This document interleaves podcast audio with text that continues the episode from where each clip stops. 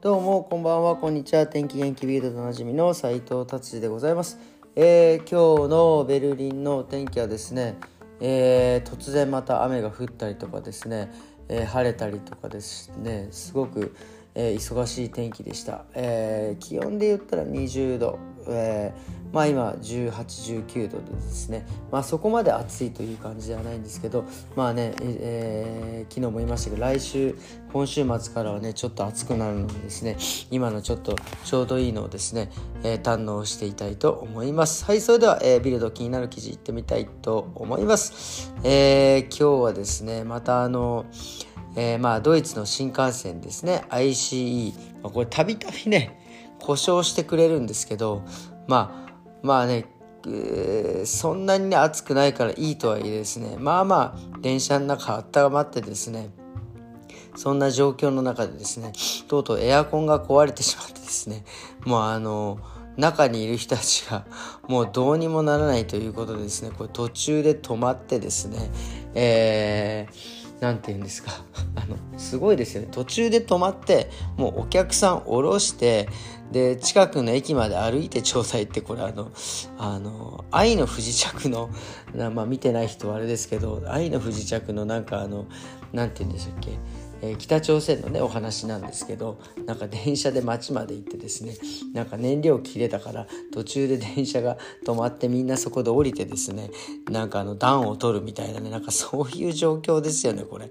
こんなこんなひどい、えー感じでですねよくまあしょっちゅうしょっちゅうこうね、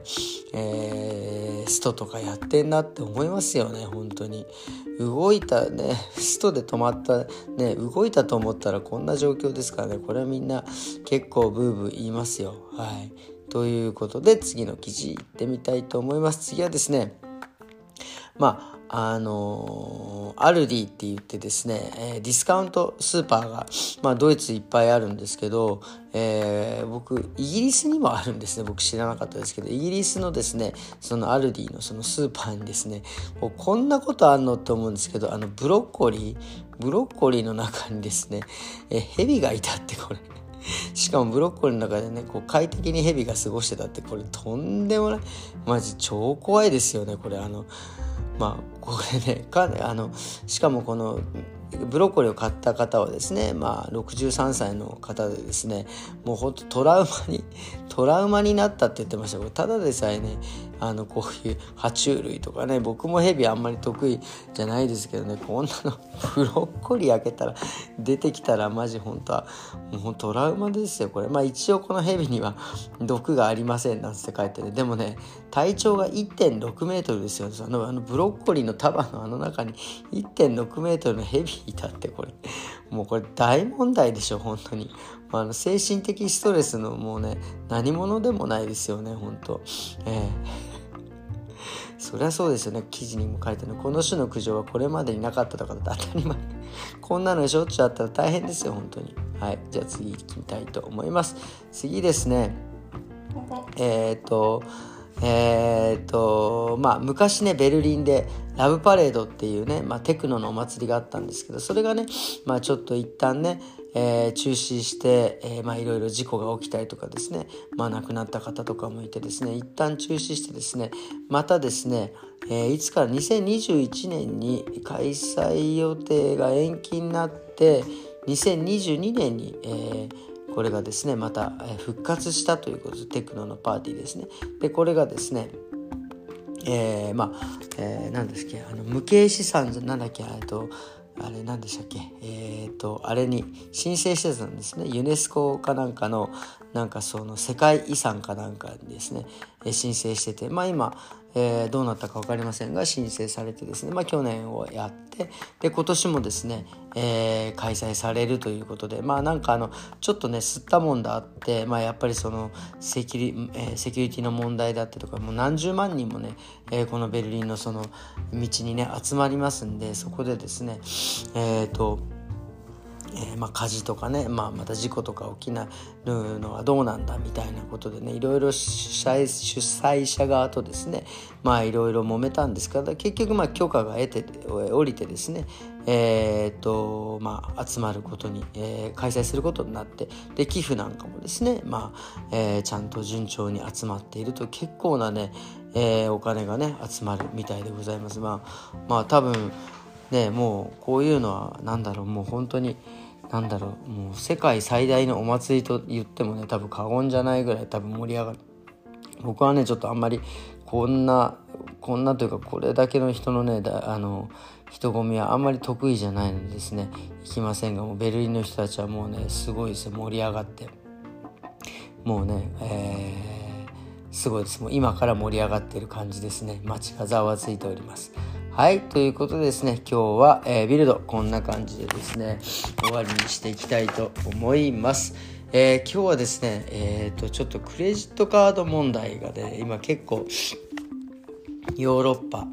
えー、というか、まあ、世界ですよね、まあ、いわゆるその、えー、何でしたっけあの個人保護法とか、あの GDPR とかね、まあ、多分聞いたことあると思うんですけどそういったね個人情報流出とかですねそういうのがもう本当にそのまあ、インターネットがね結構簡単に、えー、もうみんな普及するようになり個人情報を入れてねそれが、まあ、よくねほら大きい会社がですね個人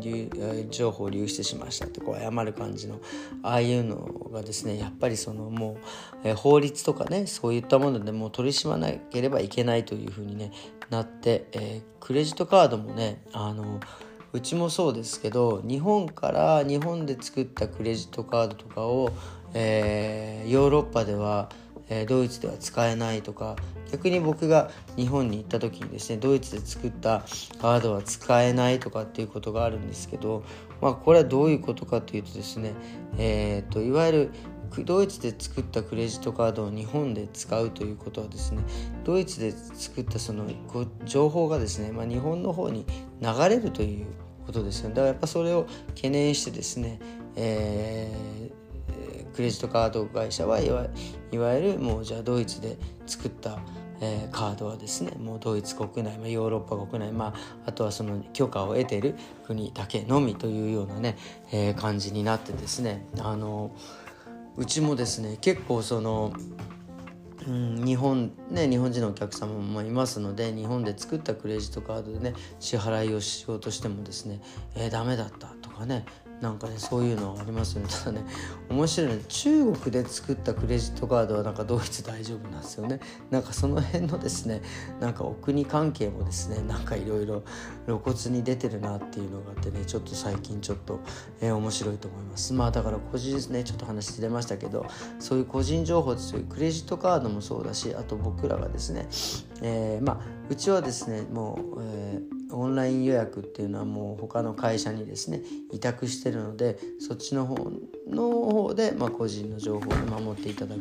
まあだから例えばうちで言ったらですね、えー、個人のお客様のですねやっぱりそのまああのカルテってねあると思うんですみんな大体どこの病院も手書きかまあ打ち込むのはね結構大変なんでみんな手書きでパパッと書いてるんですけどやっぱそのねカルテのがね絶対に外に流出しないようにですね、えー、カルテをしまってるところはもう二重に鍵かけてそこに行くまでには、えー、そこの金庫、えー、個人部屋でまあだからそこに行くまでね扉を3回開けなきゃいけないとかですね。まあいろいろなんか、えー、なんていうの決まりがあるんですね。そういったものをやって守っていかなきゃいけない。まあちょっとね初めは、